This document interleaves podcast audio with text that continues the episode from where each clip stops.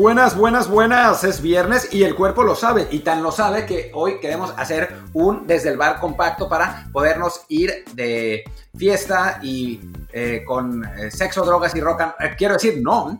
Que para descansar viendo series de una larga y agotadora semana de trabajo. ¿Cómo estás, Luis Herrera? Yo soy Martín del Palacio, por cierto. ¿Qué tal, Martín? Estoy muy bien. ¿Dijiste compacto? ¿Compacto de caballeros acaso? Exacto, compacto de caballeros, pero un verdadero pacto de caballeros en el que no tienen memoria, porque seguramente mañana no nos vamos a acordar de nada de lo que pasó esta noche. Así es. Y bueno, de lo que sí se debe recordar la gente es de suscribirse a este programa en cualquier plataforma en la que estamos, sea Apple Podcast, Spotify, Google Podcast, Google Podcast digo, Stitcher, Himalaya, Castro, Overcast, Pocket Cast, de, Pocket- de Podcast App, iBox y muchísimas más. Cualquiera en la que estemos, cualquiera que sea la que más les guste, suscríbanse y así recibirán notificaciones cada vez que hacemos episodio los lunes, miércoles y viernes, así como especiales, extras, narraciones y lo que se nos ocurre de vez en cuando en martes, jueves y fin de semana. Y bueno, como queremos que sea un episodio compacto, empecemos rápido con los temas del día, aunque, eh, épale, estoy viendo una noticia muy interesante. A ver. ¿Viste lo de Mazatlán? ¿Cómo? Lo de Mazatlán. Ah, lo de Mazatlán. Uy, sí, qué noticia. Bueno, a ver, arranca, arranquemos con eso. Sí, no, no, no es de hoy, pero bueno, no podíamos dejar de comentar el tema este del Mazatlán, que pues resultó que tienen 38 contagiados de ya saben qué, pero eso sí, ninguno del primer equipo y todos asintomáticos supuestamente. O sea, toda la sub-20 y toda la sub-17, pues contagiado básicamente todo el equipo, pero no, tranquilos que ninguno tiene síntomas, todos están muy bien. Los partidos contra Pachuca se van a mover para quién sabe cuándo, porque ahí sí, ya no pudieron aplicar la de, bueno, jalemos a la sub-15 y a la sub-13 para, para cubrir las bajas, pero sí, no, lo de México ya está llegando a un, a un nivel realmente ridículo. Sí, es absurdo. Es, como si el, el primer equipo tuviera un, un campo de fuerza invisible que lo protegiera del COVID y que ese se desparramara un poco a los equipos juveniles para que no le pasara nada a nadie. Ahora sí que en el Mazatlán es como lo que nos decían en, en febrero que iba a ser, o sea, una gripita nada más, no pasa nada. Pues bueno, se ve que en Mazatlán les pegó así, por alguna razón. Sí, no, no, pero bueno, este, ya, pues ya cada semana se enteramos de más y más casos. Esta semana pues tuvimos también en, en Pumas, en León, el Patón, estoy viendo que sigue contagiado el pobre, que eh, tan, tan, no- ¿quién fue el que se fue a una fiesta? ¿En el Valencia? No, sí fue Valencia, ¿no? El de, Tigres también. No, Diego Reyes. Diego Reyes. No, no, eso fue hace dos semanas, ahora hubo otro. Ah, se fue también, hijo. O sea, tío, estoy tratando de revisar porque la verdad es que sí, o sea, sé que, sé que fue uno de Tigres, pero quizá no fue Valencia, entonces para no dejarlo mal parado, estoy buscando la nota. Ah, no, fue Edu Vargas, perdón. Sí, sí, Edu Vargas, el que se, el que rompió el protocolo, perdón a Valencia, no fue Valencia, fue Edu Vargas, y pues le tocó entonces, aparentemente está, bueno, solo sé que, dice, está aquí la noticia que salió ayer, Juantier, que pues como rompió protocolo, se fue de fiesta con compañeros de, con amigos suyos, pues a ver si lo dejan jugar o no, pero es, es una locura eso de que o sea, están viendo y no ven, se decía un amigo mío, ¿no? Ven y no ven que hay tantos casos, tantos contagios, y aún así, pues se, les- vuelven loquitos, quieren su, salir, y lo que es más, más idiota de todo, salen y dejan que se suban historias a Instagram para que los cachen, entonces es una ridiculez, es de, pues bueno, ya, mejor hablemos de cosas más agradables.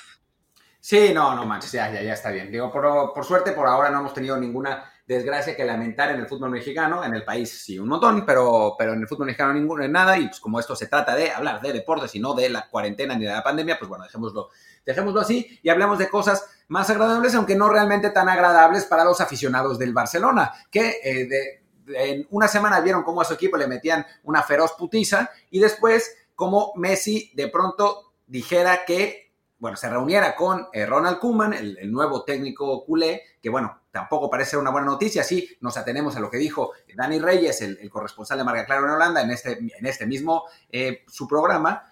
Bueno, después de eso se reunieron Messi y Koeman y Messi le dijo, ¿sabes qué?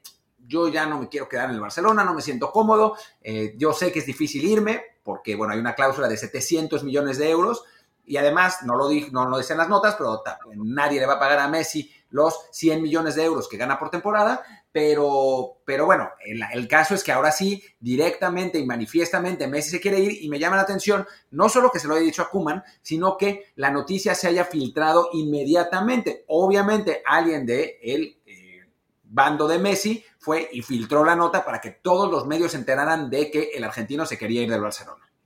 Sí, en esos casos ya, sobre todo viendo que no salió de mundo deportivo, sino de RAC 1, por lo menos sabemos que okay, la, filtración vino de, del otro lado, no, no del equipo, pero sí, ya es, es, es algo que se, que se, esperaba, bueno, que además lo comentamos ya en bromas anteriores, Messi tiene esta propensión a que después de, de derrotas dolorosas, como ha sido antes con Argentina en Copa del Mundo, Copa América, pues tiende a reaccionar, eh, pues así, ¿no? Ya tratando un poco como de, de cortar por lo sano, de decir adiós. En el caso de Argentina, pues ya hemos visto que se retira de la selección y acaba regresando a los pocos meses. Con el Barcelona es una cuestión que va más allá quizá del, del tema deportivo, sino también de todo la, el desastre institucional que tiene Bartomeu y sabemos que la relación entre Bartomeu y los jugadores está completamente rota. Pero bueno, ya yo aún sigo creyendo que, que, se va a quedar, pero cada vez me acerco más al 51-49 que se pueda ir del club porque, pues vaya, a fin de cuentas sí, es, es, es, muy complicado en este momento para Messi seguir en el Barcelona sabiendo que el proyecto que hay ahí está, está roto y que además eh, pues va a ser muy complicado reconstruir a tiempo para ser competitivo a nivel Champions sobre todo, eh, en lo que le queda a él de carrera a máximo nivel, ¿no? Claro, claro, es para Messi, Messi está en una situación, mira, iba a decir complicada, pero Messi jamás estará en una situación complicada con el salario que tiene y, la, y se tiene que pagar por el de traspaso, ¿no? O sea, es un absoluto privilegiado en más de una manera, de hecho, en todo. Pero hablando de términos puramente futbolísticos, Messi está en una situación complicada. ¿Por qué? Porque tiene 33 años. Ya no es, o sea, si esto hubiera pasado cuando Messi tenía 29, hubiera habido un montón de, de, clubes dispuestos a pagar lo que fuera para que se fuera para allá, pero pues no es el caso. Después, estamos en una época difícil en general donde los clubes pues no tienen eh, esas eh, finanzas tan sanas, excepto un par, y ese par son los que tienen millonarios eh, petroleros atrás, países enteros detrás, que ya sabemos quiénes son. Eh, bueno, pero los otros clubes no tienen el dinero para pagar no solamente el traspaso, que son, serían unos 100, 120 millones de euros, que no es, la, verdad es que no es prohibitivo para el fútbol moderno, eso pagaron por Cristiano, eh, por Neymar se pagó mucho más, em, digamos que por Coutinho se pagó más, entonces, eso es lo que cuesta Messi en el mercado, 120 millones de euros máximo. ¿Y por qué? Porque si Messi, o sea, si Messi no renueva contrato con el Barcelona, el año que viene se va libre, se puede ir al equipo que quiera. Entonces, si el Barcelona quiere sacarle todavía algo, pues va a hacer eso, va a hacer ese dinero. Pero bueno, eso un club lo podría pagar. Pero el salario de Messi, que es de 100 millones de euros brutos al año, 120, dicen algunos, 100 dicen otros, 80 eh, netos dicen otros, pero bueno, más o menos la cifra es así, en un contrato de tres años, es un gasto brutal, no solamente por que es ese gasto, sino que por el fair play financiero a un equipo con una nómina tan elevada como el Paris Saint-Germain o como el Manchester United, Manchester City, perdón, recordemos que el Paris Saint-Germain le está pagando una fortuna a Neymar y otra fortuna a Mbappé y el Manchester City le está pagando fortunas a todos, incluyendo a Pep Guardiola, meter otros 100 millones de euros de nómina, que es una locura, es una barbaridad, es el 25% de la nómina del Barcelona, para no ir más lejos, y el Barcelona es quizás el equipo más caro del mundo, en buena medida por Messi, eh, meter ese dinero es injustificable eh, en, términos del fair play financiero. Y recordemos que aunque el Manchester City haya ganado esa demanda con la UEFA, de hecho, porque la ganó, en la UEFA están furiosos, pero furiosos. Entonces van a hacer mayor escrutinio, sobre todo a este tipo de clubes como el City y como el Paris Saint-Germain, que pues parecen haberse ido por la libre y les ha salido hasta el momento. Así que está complicada la situación para que Messi salga del Barcelona. Algunos otros dicen que es una estrategia para renovar, pero hijo, yo no creo que vaya a renovar con, con Bartomeu ahí, ¿eh? Además, realmente, a estas alturas, ¿qué necesita Messi para, o sea, ¿qué, ¿qué, falta le hace a Messi hacer una estrategia para renovar? Messi sabe que lo que quiera se lo van a dar en Barcelona. También yo creo que sabe que por su edad no puede pedir un, un aumento estratosférico de sueldo cuando ya es el jugador más mejor pagado del mundo. Ayer alguien nos decía que, que no, que no son 100, que son 70 millones solamente de parte del Barça. Bueno, pues, incluso si lo fueran solo, entre comillas, 70 millones, igual es una cantidad bestial que abarca, eh, como dice Martín, casi la cuarta parte del presupuesto del, club en términos de sueldos. Y sí, es, es, muy, muy complicado para cualquier otro club eh, meterlo dentro de su propio tope. Yo lo, lo, que comentaba yo en Twitter es que me imagino que si al final sobre todo pensando en el City, que por Guardiola debe ser el club más interesado en él, si se llega a dar una operación de traspaso por Messi, eh, que como dice Martín, no va a ser ni de cerca por la cláusula, por el simple hecho este de que le queda solo un año de contrato. Y lo peor que le puede pasar al Barcelona y a Barcelona en particular, más allá de perder a Messi eh, eh, como tal, sería perderlo gratis. Entonces, si, si, Messi no está renovado antes de que acabe el, mercado, la verdad es que sí, el Barça tiene que plantear dejarlo ir porque si no, el 1 de enero puede empezar a negociar con cualquier otro club y entonces quien sea que sea el candidato oficialista en las elecciones que van a hacer en marzo en teoría, pues la tendría perdida.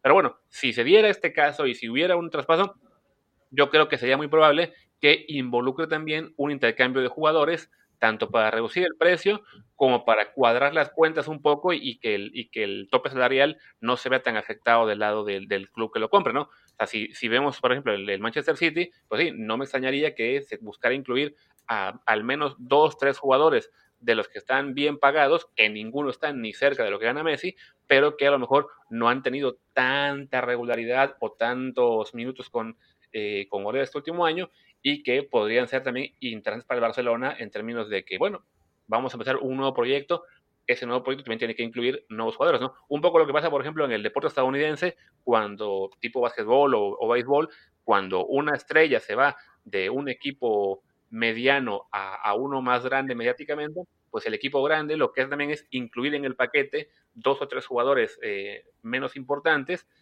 que compensan un poco la, la, pérdida, digamos, deportiva del equipo que se va y además, pues sí, cuadran las cuentas en términos de salario.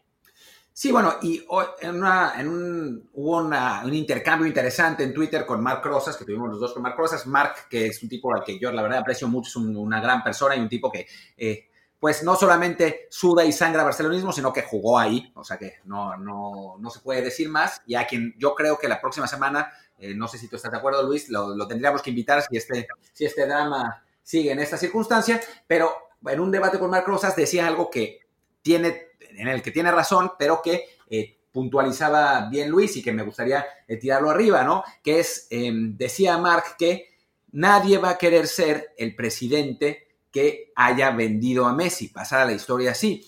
El asunto es que al paso que va, Bartomeu va a ser el presidente que dejó ir a Messi gratis. Y, digamos, una, una estrategia de riesgo es no renovar a Messi, no vender a Messi y esperar a ver qué pasa en las elecciones. El asunto es que si alguien se adelanta, o sea, si Pep Guardiola eh, decide ponerse a platicar con Messi y, le endulce el oído y eso, Messi puede firmar seis meses antes de que acabe la temporada, es decir, en enero, las elecciones son en marzo, y entonces ya antes de las elecciones ya habría un pacto entre Messi y el Manchester City y ninguno de los candidatos del Barcelona, ni aunque volviera la porta con Pep, de, bueno, Pep no, pero porque ya, digamos que Messi firma con el Paris Saint Germain, ni aunque volviera la porta con Pep de técnico, Xavi de secretario técnico y Puyol de, de coach no sé qué, podrían regresar a Messi al Barcelona, ya está, se acabó. Entonces, también el no renovar a Messi, que bueno, no, con Bartomeu no va a pasar, el que Messi no renueve es un riesgo latente y enorme de que se les vaya a ir por cero pesos y cero centavos.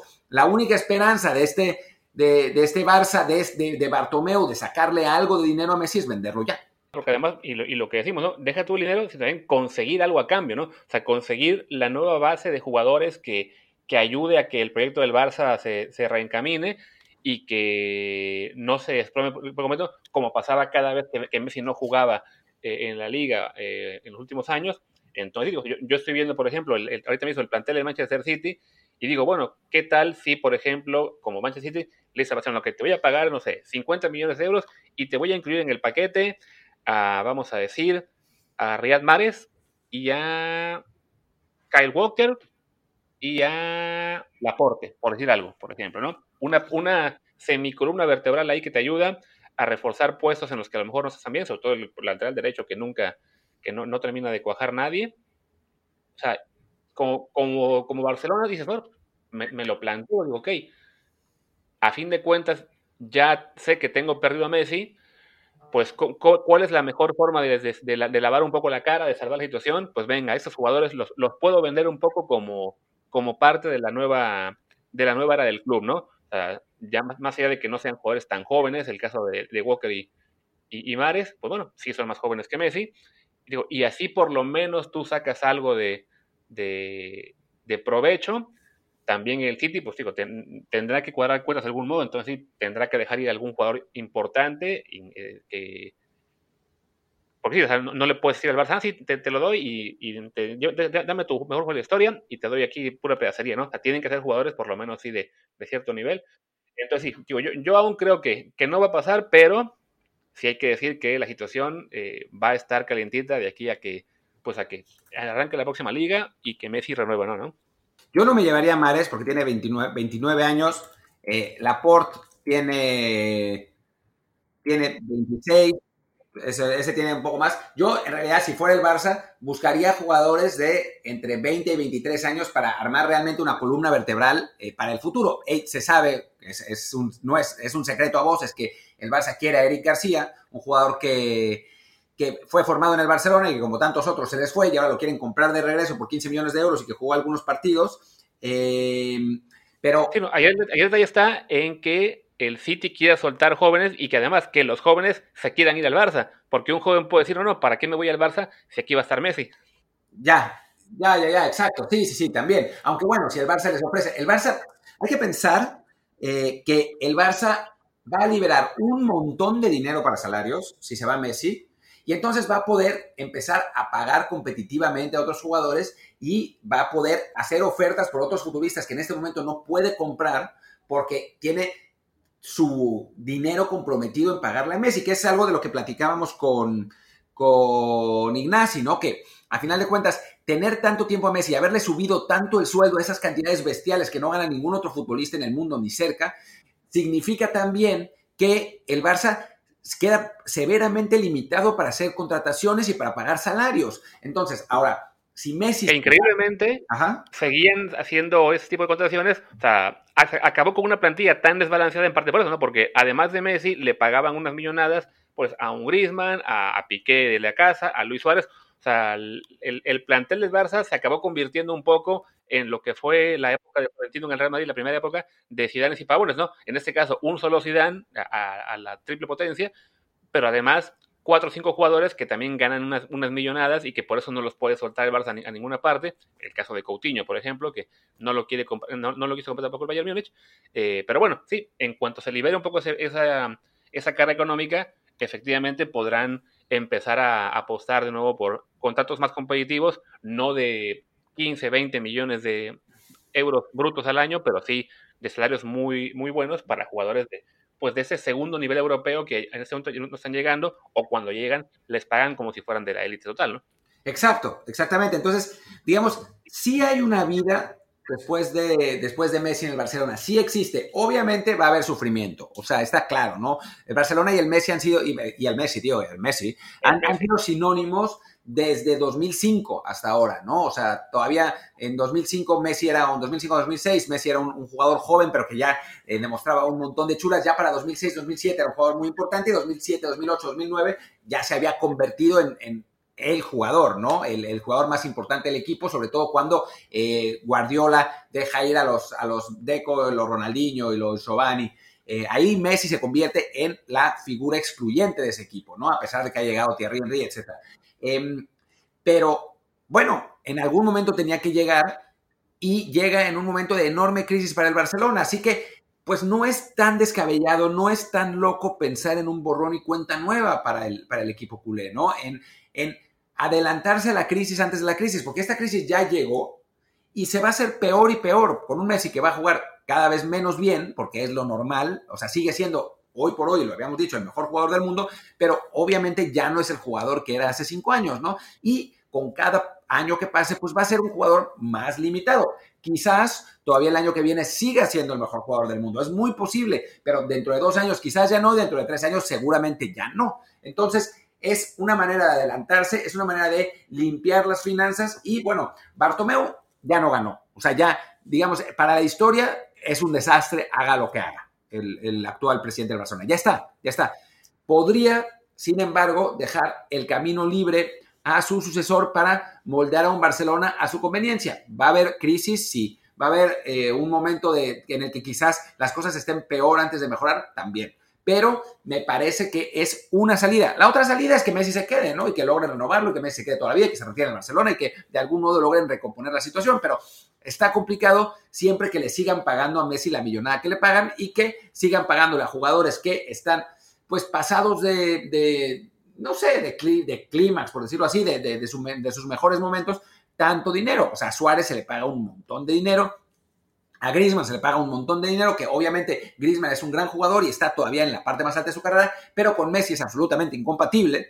Eh, después a Piqué se le paga un montón de dinero, a Coutinho que ni juega se le paga un montón de dinero, a Busquets, a Rakitic, etcétera. ¿no? Son jugadores en los que, tienen salarios muy altos y que ya están pasando la, la treintena. Entonces, es un momento quizás para refundar a este Barcelona y decir, agarrarse los blanquillos y decir, pues nos quedan tres años, o sea, vamos a tener tres años de vacas flacas igual, ¿no? O sea, ya ha pasado antes, pasó en la, en la época Banjal, cuando Rivaldo, ¿verdad? Pasó con eh, Ronaldinho y Deco, que, bueno, si no llegaba Guardiola, la situación era complicada. Yo estaba en Barcelona en esa época y me acuerdo haber ido a un partido en el que Ronaldinho jugaba más particularmente mal y que eh, los aficionados hicieran una protesta masiva afuera del el palco de la Porta en Barcelona, del, en el estadio Camp Nou, y se quisieran meter. O sea, nosotros lo estábamos grabando con un con, nuestras, con nuestras cámaras. Yo en ese momento era corresponsal de Azteca, les mandé la nota, pero era una nota complicada para entender en México, entonces no pasó nada, pero, pero era, o sea, ya había, había una crisis y se arregló porque llegó Guardiola con una enorme generación y bueno, ahora todo el mundo recuerda a Laporta como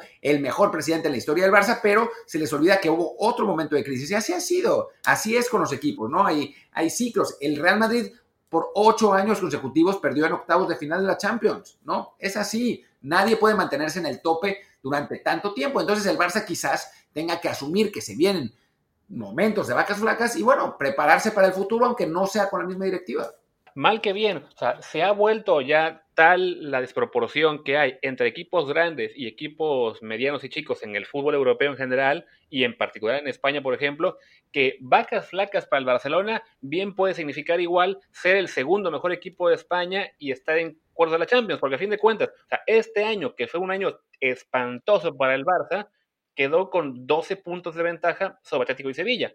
O sea, y, y ya ni se diga sobre el siguiente, fueron 22 puntos sobre el Villarreal. Entonces, una reconstrucción sobre la marcha en la cual sí, pierdes a Messi, pero aún te queda Griezmann, aún te queda eh, Busquets porque no lo van a poder vender a ninguna parte, te queda Coutinho que va a regresar, te queda a lo mejor este Sergio Roberto, Semedor, eh, olvido jugadores, Dembele, llega Miralem Pjanic, o sea, la plantilla que tendrá el Barça, aún sin Messi, va a seguir siendo por lo menos la segunda mejor de España, ¿no? Quizá pierda contra Atlético ahí un poco en, la referencia, pero sí, vaya, a fin de cuentas, la verdad es que e, es, tal la, diferencia que hay ahora entre clubes eh, grandes y pequeños, que en una de esas resulta que la reconstrucción acaba siendo una, un trauma de, unas, de unos meses, pero en realidad te permite volver a competir pronto, ¿no? Sí, será complicado pensar en el Barça como favorito para ser el campeón de Liga y campeón de la Champions, pero va a seguir en la élite porque a fin de cuentas, sí, como está hecho el fútbol actual, incluso un equipo en crisis, pues sigue siendo muy superior a eh, un equipo grande, me en crisis, sigue siendo superior al 90% de su liga, ¿no? Sí, por supuesto. El Barcelona siempre va a ser Barcelona y sobre todo en esta época de los superclubes, no, no es como antes donde un Barça podía quedar en quinto lugar y perderse la Champions, ¿no? Ahora eso es absolutamente impensable. Tendría que, pasar realmente una catástrofe, sobre todo por la enorme diferencia que hay en la calidad de las plantillas entre estos superclubes de los que hablábamos y los demás. O sea, sí, al Milan le pasó, sí, al, United eh, le pasó también, aunque en una liga mucho más competitiva en sentido de que más pareja en la, parte de arriba. Pero son los, los ejemplos menos, menos comunes. En general, con el dinero que ganan Barcelona y Real Madrid, tanto por televisión como por abonados, como por publicidad, como por todas esas cosas, el, Barça va a estar bien en la medida lo posible, va a estar en Champions, va a quedar segundo en España. O sea, sí, incluso le puede pelear a un Real Madrid que está también en, reconstrucción, ¿no? Más avanzada, más avanzada su reconstrucción, pero también lo está. Eh, quizás pierda otra vez en cuartos en Champions, no sé. O sea, es un Barcelona que difícilmente va a tocar más bajo de lo que ya tocó. Y bueno, eso, o sea, si habláramos de quedar segundo en liga y en cuartos de final de Champions League, ese es tu, tu suelo, hijo, todos los equipos del mundo querrían tener ese suelo, ¿no? Así es. Digo, así que justo que mencionas el ejemplo del Milan, o sea, hemos visto qué pasa, pero sí, la verdad es que tanto el caso del Milan como el del United ocurrieron en ligas con características distintas. En el caso de, del Milan, una catástrofe económica que sí los acabó eh, obligando a desprenderse prácticamente de todo lo que, lo que tenían. En el caso del Barça, paradójicamente, eh, el hecho de que se fuera Messi, por lo menos en cuestión económica al principio, pues al contrario, sería un alivio porque sí, ya lo, lo, que le pagan es una, es una bestialidad y a fin de cuentas el Barça tiene por lo menos garantizados los ingresos en los próximos dos, tres años por sus arreglos de patrocinios y de televisión. Entonces, no, más allá de que sí, perderlo a Messi sería un, golpe durísimo en lo deportivo, eh, económicamente no, no, no es pérdida, eh, increíblemente. Entonces, sí, no, no, no creo que le pase lo del, lo del Milan y tampoco lo del United, porque simplemente en, España no hay un Big Six. es un Big Two más uno con el Atlético y entonces, pues sí, por, por lo menos quedarse fuera de la Champions ya no es un riesgo real como lo hubiera sido quizá en los 90 o en principio de siglo, cuando sí había más paridad con clubes como Valencia, Deportivo, que, que podían eh, también pelearle a los, a los más grandes. Ahora mismo la verdad es que un, un Barça en mal momento sigue estando por arriba de, de 18 equipos en España y entonces sí, pues quizá en ese sentido sí ya valga más la pena arrancarse la, bandita y, pensar en el nuevo en el nuevo proyecto, aunque sí, insisto, después de todo eso que especulamos, sigo viendo complicado que May se vaya, pero bueno, seguiremos pensando en eso en las próximas semanas seguramente. ¿Y qué te parece? Ahora sí pasamos al, segundo tema que hemos pensado para hoy.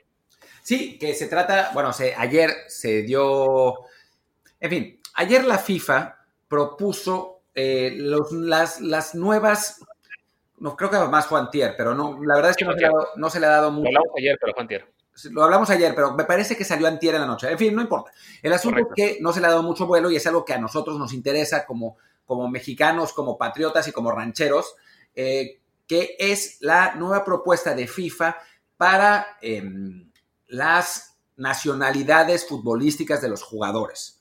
Es una propuesta que tiene muchas aristas y es complicada y que, en, la que eh, cuando se haga efectiva, que va a ser el 18 de septiembre, o sea, todavía faltan unas semanitas, pues va a ser muy importante leer lo que dice a la letra el texto, porque ya sabemos que con México específicamente, donde siempre tratamos de darle la vuelta al texto y nunca podemos, porque los textos de FIFA son muy claros, em, pues se, vuelve eh, particularmente importante, ¿no? Pero bueno, ya hemos tenido antecedentes en México de situaciones donde quisieron nacionalizar a, Rubén Zambuesa para convocarlo y no se podía, donde están chingue y joda con Funes Mori y no se puede. Entonces, bueno, habrá que ver qué es lo que dice la FIFA en esas circunstancias y cómo resulta ser finalmente el nuevo reglamento de nacionalidad. Pero lo que sí tenemos ya son cómo, en qué sentido estarían las propuestas de FIFA. No sé si las tienes ahí, Luis, o quieres que, yo las busque. Sí, no, ya, ya las busqué, este, justo estaba viendo. que me llama la atención de que cómo es algo que tan, eh, no es tan importante, digamos, a nivel mundial, pero nos influye tanto a nosotros, que las pocas notas que logro hallar sobre esto son de medios mexicanos, ¿no? Como que somos los únicos que ahora estamos tan interesados de, no, sí, veamos a quién podemos naturalizar porque, pues, porque es parte, de, digamos, de nuestra cultura futbolística. Entonces, pero bueno, básicamente los cambios que incluiría es, el más importante de todos es de que, bueno, como sabemos ahora mismo, muchos jugadores, si ya jugaron para selección mayor de, de otro país eh, en un partido oficial, ya no pueden cambiar sin importar la circunstancia, o si jugaron en un torneo oficial de menores, lo que le pasó por ejemplo a Zambuesa, pues tampoco. La nueva regla en teoría permitiría que si un jugador ha participado como máximo tres veces con la selección nacional antes de los 21 años, siempre y cuando no sea en Copa del Mundo o torneo regional, digamos Copa América, por ejemplo, todavía tendría la opción de cambiar más adelante, ¿no?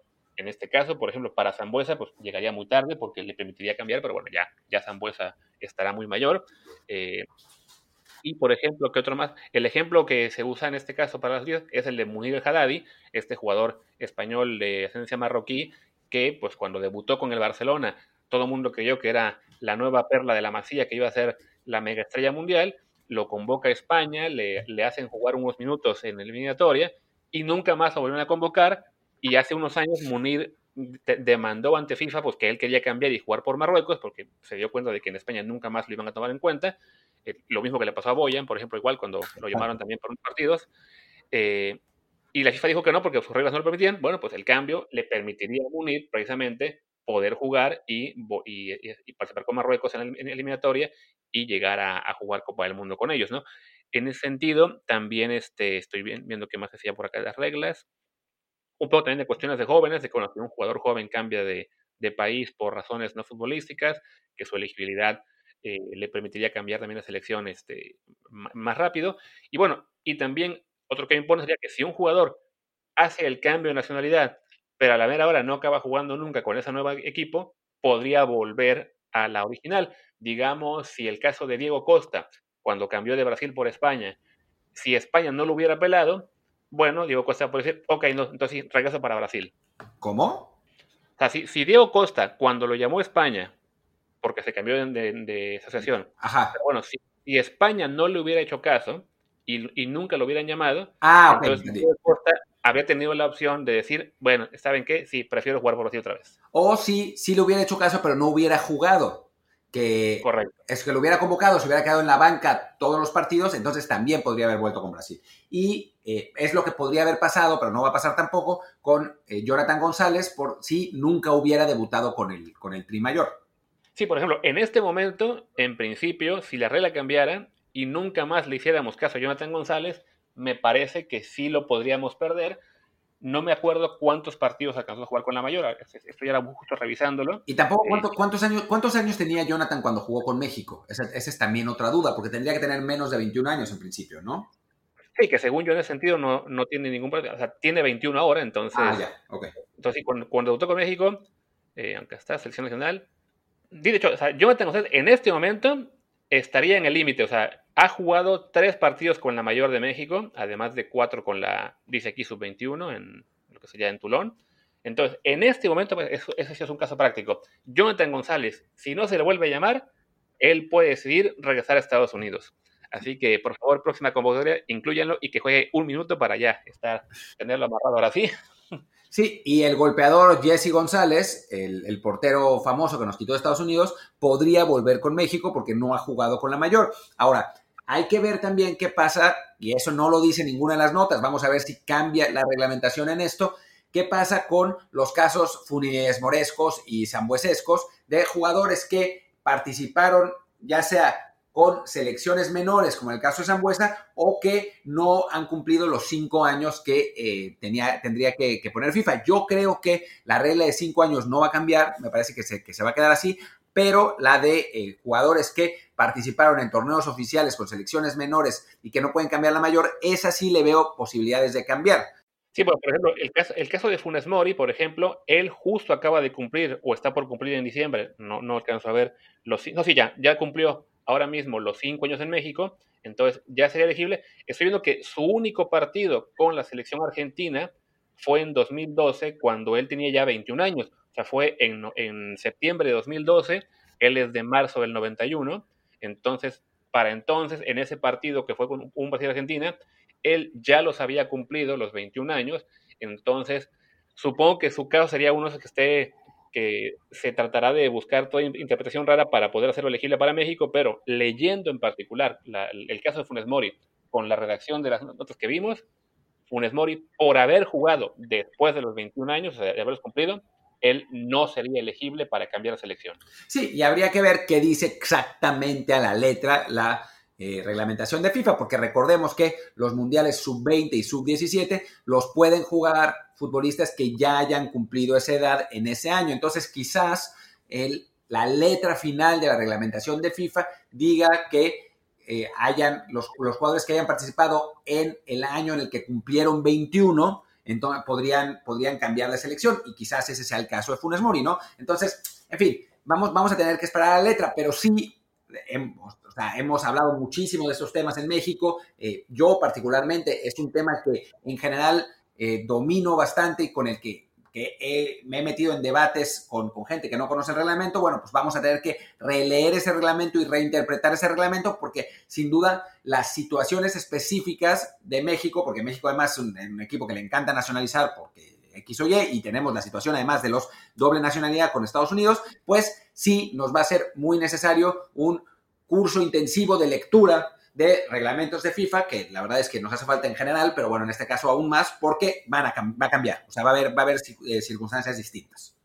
Sí, no, sobre todo es eso, o sea, que más allá de que Funes Mori, digo, viendo cómo se redactó la regla, al menos en las, en las noticias de prensa, parecería que, se, que él eh, pues se quedaría fuera de esta posibilidad, pero sí, Lo que será muy importante en general sería esa oportunidad entre México y Estados Unidos de estarnos robando talento uno a otro. Eh, y, aunque lo robemos el uno al otro, pues si no lo usamos por completo, digo, el caso, el caso Jonathan González, aún así estaría la posibilidad de volver. Entonces sí, va a, estar, va a ser aún más compleja esa relación de los futbolistas mexicoamericanos con ambas selecciones, porque ahí sí, si una selección no pela a un jugador, lo llama a la otra, pero nomás la usa un partido o dos, pues la primera lo puede recuperar. Entonces es una, es una locura, pero en ese sentido, eh, jugadores, no sé, por ejemplo, este, Efraín Álvarez podría también jugar con Estados Unidos ahora, ¿no? Entonces sí, este, va a estar divertido ese asunto, ¿no? Y, y al revés, hay jugadores que de momento ya eligieron Estados Unidos, eh, de, los, en las categorías menores que todavía tendrían la opción de pasarse a México si, si más adelante se les llega el precio. Digo, se les convence. Bueno, lo que habíamos hablado con eh, Jorge Telles, el coordinador de visorías de selecciones nacionales, de jugadores como Richard Ledesma o Sebastián Soto, eh, que, entre, entre otros, que son futbolistas que ya disputaron torneos con la selección, con selecciones juveniles de Estados Unidos pero que están en este momento más Ledesma que Soto, y no, y no es el único, hay varios, varios jugadores viejoamericanos que quieren jugar por México ahora y que ya disputaron partidos con la selección de Estados Unidos, eh, selecciones juveniles, que, eh, que, bueno, les sería más fácil buscar ese cambio de nacionalidad. O sea, va a ser, va a ser un tema interesante para nosotros, eh, realmente, y, en, uno en el, en el, que hay que poner mucha, mucha atención. Y bueno, pero ¿qué te parece? ahí, ya para cerrar, como, como las notas dicen que lo que haría, digamos, inelegible el cambio sería participar en Copa del Mundo o torneo regional, que en nuestro caso es Copa Oro, pues lo que tendrían que hacer en México y Estados Unidos en este sentido es a sus juveniles más importantes meterlos en la convocatoria de la próxima Copa Oro y que jueguen algún partido contra Martinica o Bermuda para ya ahí sí tenerlos protegidos. Exacto, exacto, exacto. Y no, no dudes que eso es lo que vaya a suceder. Así es. Y bueno, hablando de juveniles, ¿qué te parece? Ya pasamos al tercer tema y, último del día que te he enfrentado, que es esta noticia en la que se, ya se confirma, bueno, no, se confirma todavía, pero bueno, ya se, refuerza esta, este rumor de que Alejandro Gómez, este central del Atlas, que fue subcampeón del mundo sub-17 el año pasado con México, pues ya tiene pie y medio en Europa. Reportaba ayer un reportero de, de TUDN que se llama Eric López, que en los próximos días se va a confirmar y que la directiva de los zorros, abro comillas, aceptó la oferta por Gómez que no se va libre, se va a préstamo con opción a compra, cierro comillas. ¿Cómo ves? Y a nosotros a eso respondemos, a ver, vamos a explicar, eh, no nos queda mucho tiempo, porque hoy sí, hoy sí queremos irnos temprano, pero vamos a explicar cómo funciona el reglamento de transferencias con jugadores juveniles. Y es importante que nos lo grabemos porque va a seguir pasando un jugador juvenil no puede firmar un contrato profesional hasta que cumpla los 18 años. Esa es una regla de FIFA forzosa. Hay clubes que se la saltan de X o Y manera, pero en fin, en legalmente, estrictamente hablando, legalmente no pueden firmar un contrato profesional sino hasta que cumplan 18 años. Esto fue lo que aprovechó Eugenio Pisuto para irse de eh, Pachuca al Lille. Y esto es lo que está haciendo Alejandro Gómez exactamente lo mismo, salvo que haya renovado por seis meses alguna cosa loquísima o no, o, haya hecho una renovación de cinco años, que sería una enorme estupidez de su parte y dudo muchísimo que haya sucedido.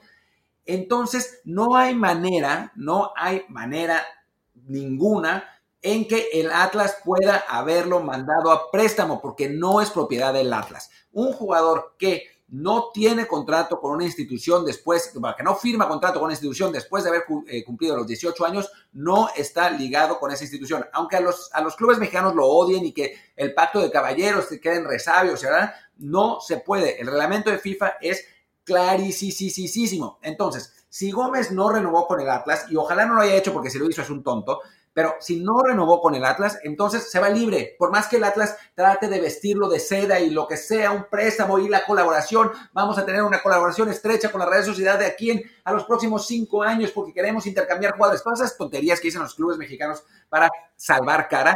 No, no, no. Si no hubo renovación, el jugador se va libre. Punto. Y todos los otros jugadores juveniles mexicanos que se vayan así, se van libres, porque así es como funciona el reglamento, salvo que lo cambien, pero esto no parece que vaya a cambiar. Sí, bueno, en, el caso de Gómez, la página de Liga MX desde el año pasado empezó a poner en, las fichas de los jugadores eh, también una mención a hasta cuándo estaban contratados. Entonces, así fue que pudimos saber, no sé, por ejemplo, algún jugador que decía registrado para la apertura 2019 hasta el clausura 2022, ¿no? O solamente por un torneo, ¿no? O que hasta el 2024, ¿no? El caso particular de Alejandro Gómez lo revisé anoche y él aparece registrado hasta el clausura 2021, que se puede explicar simplemente como que, bueno, este año ya lo, como ya está registrado en el club como sub-20, eh, se le marca por un solo año, ¿no? Pero sí, lo, lo, que tenemos entendido es de que él no renovó, en este caso, bueno, sobre todo convencido por su agente, que es eh, Matías Bunge, que, bueno, les, ha hecho esta, esta promesa a sus jugadores jóvenes de que no, si, si se aguantan, si no renuevan, les puede, los puede colocar después en, Europa. Recuerda que este representante, por ejemplo, tiene entre sus, entre sus jugadores eh, su cartera, tiene a Tecatito Corona, tiene a Ari Gutiérrez, tiene a Víctor Guzmán, bueno, por lo menos tiene a Diego Reyes. Ahí sí es, digamos que tiene la, credibilidad suficiente para que si a, si a, los jóvenes mexicanos que están ahora como en parte en, su agencia, pues si les dice, hey, aguanta, no firmes, te vas a poder ir pronto, pues es, es claro que, que es un consejo que si yo fuera un jugador mexicano sub-17, campeón, subcampeón del mundo, pues le voy a hacer caso y me voy a escapar en cuanto pueda, ¿no? Claro, claro, claro. Y bueno, es válido. O sea, quizás no esté padre que los clubes mexicanos preparen futbolistas juveniles para que después se vayan, pero es válido. Así es el reglamento. Y pues ahora sí que, como dice ese sabio dicho oriental, o te aclimatas o te aclichingas, porque es así, por más que a los clubes mexicanos no les guste. Y poco a poco, gracias a empresarios, a promotores como Bunge, los jugadores mexicanos se dan cuenta que esa es una salida a Europa. ¿Es una salida arriesgada? Sí, en México es una salida arriesgada, porque si no le funciona la cosa con la Real Sociedad, el Atlas va a hacer todo lo posible por bloquearlo para que no vuelva a México. Pero si confían en su capacidad para irse a jugar al fútbol europeo y demostrar que pueden a los 18, 19, 19 años, pues es así, es así y no hay de otra, ¿no? O sea, eso, como lo, dijimos ya un par de veces, por más que lloren y patalen y que no les guste. Así es como funciona el reglamento y así va a seguir siendo, a no ser que lo cambien y dudo muchísimo que lo vayan a cambiar. Y a fin de cuentas, más allá de que el Atlas haga, berrinche ahora, eh, pues ya lo vimos en, casos anteriores con, con, jugadores como, como Torrado, como Omar Bravo, como Alan Pulido, que se fueron a Europa gratis, sus clubes hicieron berrinche y al final igual acabaron regresando, simplemente, bueno, se tuvo que poner de acuerdo el club nuevo con el club original para para pagarle lo que era en su momento los derechos de formación, la carta o como lo quieran llamar, pues ahora, incluso ahora que supuestamente en México ya no hay pacto de caballeros, en teoría, eh, pero todavía hay, algunas trazas de que, que, lo conservan, pues si les va, si les va medio mal en Europa, siempre habrá un Tigres, digo, un club en general que quiera repetir mexicanos y se van a acabar poniendo de acuerdo o regresarán al club original, ¿no? Eh, fue el caso de este chico que se fue a Portugal y que ya no ¿cómo se llama? Edson Rivera, si no me equivoco. Eso. Que era sí. acabó volviendo. O sea, los clubes mexicanos Pueden hacer el berrinche que quieran, pero a final de cuentas, si después el jugador tiene la opción de regresar, lo van a recuperar y lo van a recibir con, un contratazo, como, como ha pasado siempre, porque a fin de cuentas de que, ah, viene de Europa y, y, eso igual acaba pantallando, ¿no? Entonces, sí, qué bueno que se, que se esté por confirmar el tema de Alejandro Gómez, que además sería el tercer jugador mexicano joven que se va en este mercado, sería creo que un récord para México en ese sentido. El Alejandro Gómez, Eugenio Pituto, Gerardo Arteaga, dos jugadores de 18 años, uno de 21 y a fin de cuentas, pues que es el camino que lo hemos hablado en este programa, ¿no? Que queremos que siga México, ¿no? Si una cosa le, admiro yo a la MLS, que además tiene un poco que ver con eso que dice Martín, de que siendo jugadores jóvenes no pueden firmar contrato profesional pronto, entonces en parte por eso también es que se acaban, te tienen que ir rápido a Europa, mm, mal vendidos entre comillas, pero bueno, es parte de la negociación para salvar la cara, eh, es eso, ¿no? Si, si, si está Estados Unidos consiguiendo colocar a 10, 15 jugadores en, estado, en Europa, de los cuales ahora mismo algunos, uno o dos ya son importantes, otros tres o cuatro ya están jugando con cierta regularidad, pues de, cara al futuro, de, de, cara a la Copa del Mundo, sobre todo la 2026 que tendremos pues en Estados Unidos y México, sí es importante que México no pierda ahí eh, el paso y empiece a enviar tantos jugadores como se pueda al viejo continente, porque si no, de repente sí va a estar la posibilidad de que nos encontremos con un una situación regional en la cual Estados Unidos tenga 15 jugadores en clubes importantes de Europa y nosotros tres. Exacto, exacto, exacto. Totalmente de acuerdo. Y bueno, Luis, no es que te quiera apurar, pero ya, son 45 minutos. Prometimos que íbamos a hacer un desde el bar chiquito y bueno, 45 minutos me parece que es el, el límite inferior y la, la, duración perfecta. Así que, ¿qué te parece si eh, terminamos por aquí? Me parece muy bien. Me reclamaban hoy que no tenemos que no hemos hablado de Checo Pérez y dice, bueno, hablemos de Checo Pérez hoy, pero ¿qué creen? Checo Pérez no tiene carrera esta semana, así que ni modo, ya lo mencionamos, pero no, no hay carrera de que hablar. Y bueno, yo soy Luis Herrera, mi Twitter es arroba LuisRHA. Yo soy Martín del Palacio, mi Twitter es arroba martindelp y el del podcast es arroba desde el bar pod, desde el bar POD. Y bueno, pues muchas gracias por estar con nosotros y nos vemos el próximo lunes. Chao. Chao.